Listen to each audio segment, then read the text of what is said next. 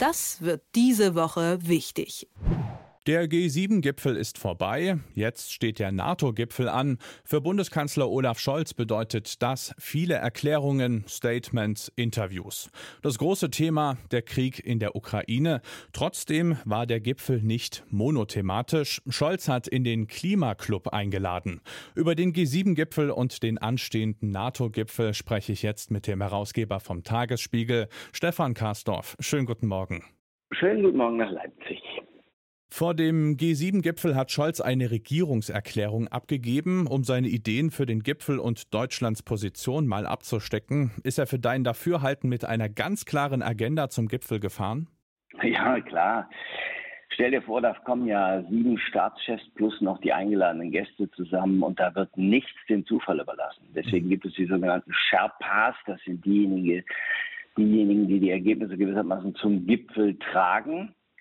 Und wenn du es dir mal überlegst, das Kommuniqué, das kann man ja nicht innerhalb von wenigen Stunden zusammenbauen. Das sind 96 Punkte, 69.481 Zeichen in 12.175 Wörtern in Englisch. Die müssen dann noch auf Deutsch übersetzt werden. Das Ganze hat 170 Millionen Euro gekostet. Naja, da kannst du dir ja ausrechnen, dass er eine klare Agenda hatte, als er hinkam und dass diese Agenda von den Sherpas, von Staatssekretären und MitarbeiterInnen schön vorbereitet worden ist, sodass sie dann nur noch drüber reden und vielleicht auch check, check, check alles abzeichnen.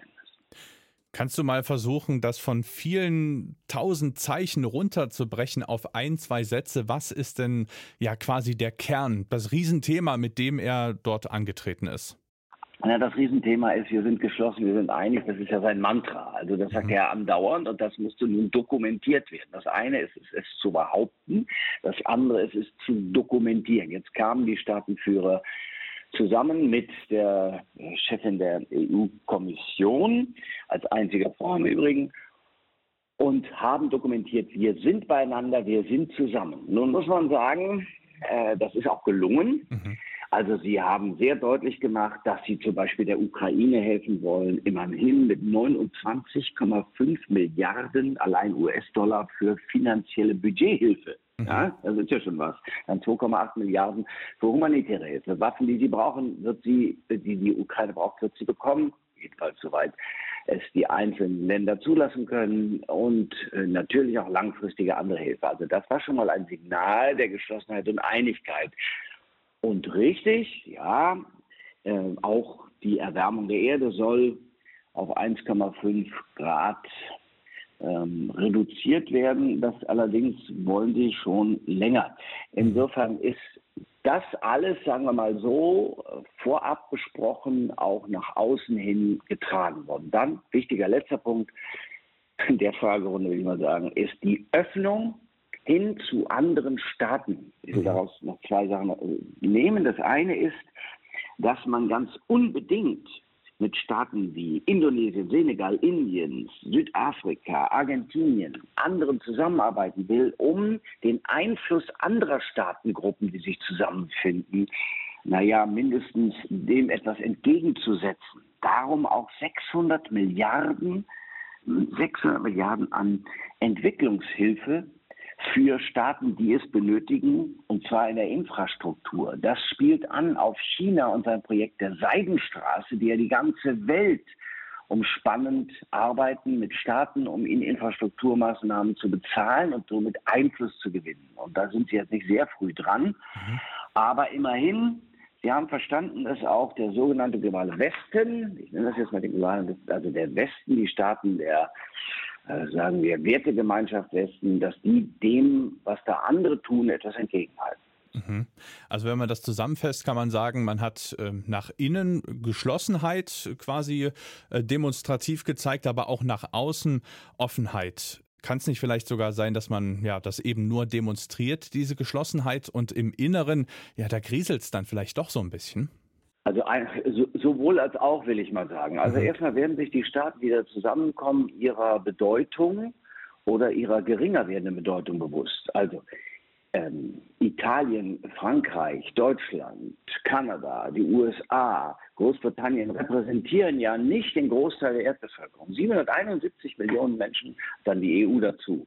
771 Millionen Menschen stehen hinter ihnen. Die BRIC-Staaten, also das sind andere, das sind Russland und Indien und, und China und andere, die haben schon alleine 3,3 Milliarden und die wachsen. Mhm. Das heißt, das nivelliert sich. Wir sagen immer die großen sieben, ja, das sind große sieben Volkswirtschaften. Aber die italienische Volkswirtschaft zum Beispiel zählt nun ganz gewiss nicht zu den allergrößten. Mhm. Da gibt es eben die da gibt es Indien, gibt es China, gibt es andere, die sind sehr viel größer. Und deswegen ist es, äh, sagen wir so, ich will nicht sagen, dass es krisenhaft ist, aber ihnen ist schon bewusst, dass sie, sagen wir so, nicht, ich sag mal platt, der Nabel, nicht mehr der Nabel der Welt sind. Mhm.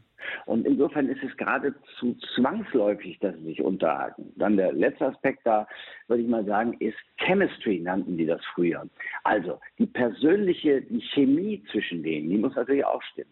Es ist so, der Mensch, wie er geht und steht, ist der eigentliche Mensch, auch wenn er sitzt. Naja, auch das.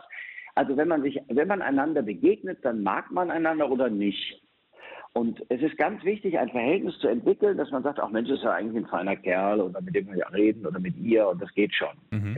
Und ähm, persönliche, das darf man nicht unterschätzen.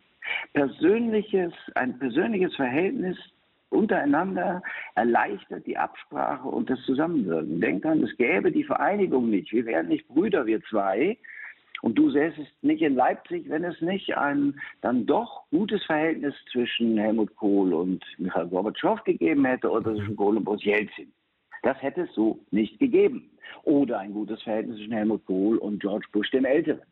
Heißt persönliches spielt schon auch in der Politik immer eine Rolle. Und da sind natürlich diese Gipfel, so teuer sie inzwischen geworden sind, so groß sie inzwischen in, in der Entourage geworden sind, sind das schon auch wichtig, wenn man sich mal vorstellt, wie das begonnen hat. Helmut Schmidt und Valérie Giscard d'Estaing, 100 Jahre her, hat man den Eindruck so gefühlt, die saßen zusammen in einem Schloss und haben miteinander geredet und da saßen vielleicht noch zwei, drei andere, fünf, sieben andere dabei. Und inzwischen das riesige, riesige Trosse, Trosse, die da zusammenkommen und alles vorher besprochen und so Wahnsinn, Wahnsinn. Manchmal wünscht man sich, dass die einfach am Kamin, na gut, ist jetzt zu heiß, aber ich weiß nicht, im Garten sitzen, zusammenkommen und mal eine Agenda abarbeiten und sagen, was findest du? Und aha, okay, so, das ist ja jetzt auch immer mit, mit Erwartungen überfrachtet. Da muss so ein Kommuniqué rauskommen. Mhm. Das stellt dir mal bitte vor, 96, 96 Punkte. Du lieber Gott. Wer soll das alles im Kopf behalten? Also, du verstehst, was ich sagen will. Ich wünschte mir manchmal etwas mehr, sagen wir mal, äh, Lässigkeit ist der falsche Begriff, aber etwas mehr Freiheit, auch Freiheit des Geistes. Aber mhm. vielleicht geht das in diesen Zeiten nicht mehr. Aus der Freiheit des Geistes ist vielleicht auch Scholz' Idee vom Klimaclub entsprungen. Ähm, haben wir dafür nicht schon das Pariser Abkommen? Was, was ist denn das für ein Vorschlag gewesen? Du ist ja gut. Ja, ja, na klar, eigentlich schon. Aber ähm, es ist so, man muss sich wahrscheinlich auch unter den G7 nochmal verständigen, dass man das jetzt auch wirklich will. Mhm. Nur muss man sich das Kommuniqué genau angucken und da sind die englischen Begriffe, die zeigen, dass es alles ein bisschen weich ist. Ja, so wir, wir kommen zusammen, wir wollen in greifbare Nähe von 1,5 Prozent weniger, äh, also maximale Erderwärmung kommen und so. Das ist also nicht so, wir werden, wir wir machen, wir tun und am Ende check. Nein, es, ist, sind, es sind alles auch Absichts, viel sind auch Absichtserklärungen. Und im Moment ist es so, Klimaclub hin oder her, die Deutschen sind jetzt auch nun äh, so, nicht nur wohlgelitten in der Hinsicht. Denn wir müssen versuchen, das, was wir an Gas aus äh, Russland bekommen haben, jetzt im Unwillen, sagen wir mal, der Amerikaner, aber auch der Polen anderer, das müssen wir irgendwie substituieren. Das muss ja irgendwo, der Strom muss ja irgendwo herkommen. Wie sagt jetzt der Chef der Bundesnetzagentur Klaus Müller, in drei Monaten werden wir furchtbare Sachen erleben, weil die Menschen ihre, ihre Gasrechnungen nicht mehr bezahlen können. Ja, mhm. das, das, das wird schon auch richtig ernst. Ja. Da kann man Angst bekommen. So heißt, wir müssen unheimlich viel Substituieren heißt, wir müssen nach Katar, wir müssen in Senegal, wir müssen überall Gas einsammeln und das ist natürlich, und, und dann auch noch die, Kohle, die Kohlekraftwerke wieder anfahren. Naja, herzlichen Glückwunsch. Das macht bei dem Ziel der sogenannten Dekarbonisierung, die alle wollen, macht es natürlich nicht einfacher. Will sagen, der Teufel liegt im Detail und im Moment sieht die Situation nicht einfach aus, will ich mal sagen. Mhm. So, und jetzt steht ja nun auch der NATO-Gipfel an. Wollen wir vielleicht da noch vorab mal drauf blicken? Was erwartest du denn von diesem ganz allgemein und was muss Scholz dazu beitragen? Der Arme. Ja, der muss dazu beitragen, dass er nicht andere, wenn ihm mal eine Frage gestellt wird, von oben so abkanzelt. Der findet das wahrscheinlich witzig. Der denkt, das ist so norddeutsch witzig. Ich weiß nicht, ob du das mitbekommen hast. Da gibt es eine Kollegin, die hat gefragt nach dem G7-Gipfel, ähm, ob er etwas zu Sicherheitsgarantien sagen könne. War das das, so, äh, in, das Gespräch mit Tina Hassel, äh, Farbe bekennen? Oder nein, nein, nein, nein. Da hatte nein, ich auch nein, ein bisschen das Gefühl, dass er da schon sehr, sehr, sehr, sehr cool auf dem Stuhl saß und auch einige Fragen so weggelächelt hat. Fand ich interessant. Ja, ja, genau. Ja, und das ist so seine Art. Mhm. Das ist so der Scholzsche Arroganzanfall, den er aus Hamburg gut kennt. Das ähm, mag auch in Hamburg irgendwie so sein und der findet das wahrscheinlich auch witzig, wenn das einer, einer internationalen Kollegin, die fragt nach Sicherheitsgarantien nach dem G7-Gipfel in Elmau sagt, ich könnte. Mhm. Und dann guckt die und dann gucken wir alle und dann sagt er, ja, das war's. das ist, also, ähm, ja, das kann man witzig finden, mhm. wenn man Norddeutsch ist. Dann, also, mein Vater war Norddeutscher, der hätte das bestimmt bombig gefunden. Aber international versteht das keiner. Außerhalb, behaupte ich mal, der Hamburger Stadtmauern oder weiter südlich denken die Leute, Gott, ist der arrogant. Das mhm. gibt's doch gar nicht. Und Twitter läuft ja rauf und runter. Heißt, also erstmal sollte er das abstellen. Ja? Er muss dann, glaube ich, auch lernen, dass nicht jeder diesen, diese Form, wenn es denn so ist, von Humor versteht. Im Gegenteil. Da kommen alle wieder auf die Idee und sagen, guck mal, da ist ja doch der Schlumpf, von dem Markus Söder im Süden mal sprach. Aber das tun wir aber zur Seite. Ähm, ich glaube, dass äh, in den Beratungen, die wir nicht mitbekommen, die Fragen schon laut werden, so, und Deutsche, was macht er denn jetzt? Jetzt hat er gerade mal sieben Panzerhaubitzen geliefert. Was jetzt mit Marder? Und was ist jetzt mit äh, Leopard? Und was ist, was ist, was ist? Gibt's ja überall. Steht auf dem Hof, könnt ihr liefern. Warum tut das nicht? Herrgott nochmal. Wer ist denn da bei euch überhaupt zuständig? Das weiß man ja auch so gar nicht ganz richtig. Im Bundestag hat so eine Sitzung stattgefunden und da ging das munter durcheinander, wie das da jetzt ist und wer darüber bestimmt. Ich glaube, da wird er schon da, da, wird er schon, sagen wir mal, äh, sehr viel deutlicher sagen müssen, wie das ist. Und sie werden ihn auch fragen, wo er eigentlich steht. Ja, mhm. das ist schon so. Äh, das heißt aber nicht, dass er es nach draußen tragen wird. Also der ist stur. Der sagt immer wieder, dass, ich weiß nicht, ob das aufgefallen ist, es ist wie so, du steckst einen Euro rein und kriegst einen Euro raus. Wir sind geschlossen, wir liefern, wir machen, wir, so, das ist immer dasselbe, das ist unglaublich. Ja. Ähm, äh, also nach innen wird er liefern müssen und dann wollen wir mal gucken, die Türkei hat ja schon eingelenkt. Ähm, also die NATO-Mitgliedschaft äh, von äh, Schweden und Finnland ist quasi beschlossene Sache. Und äh, das ist dann schon auch, vielleicht wird er noch ein bisschen was zur Türkei machen müssen. Die werden sagen, ja, und die Deutschen können uns jetzt dies und das und jenes liefern. Oh Gott, noch mehr liefern. Ähm, dann schauen wir mal, was da rauskommt. Aber der Hauptstreitpunkt Erweiterung um Schweden und Finnland ist ja vorher tatsächlich sicherlich auch ein wenig mit deutscher Hilfe abgeräumt worden. Die Einschätzung vom Herausgeber vom Tagesspiegel, Stefan Karsdorf. Ich danke dir. Es war mir ein Vergnügen. Das wird diese Woche wichtig.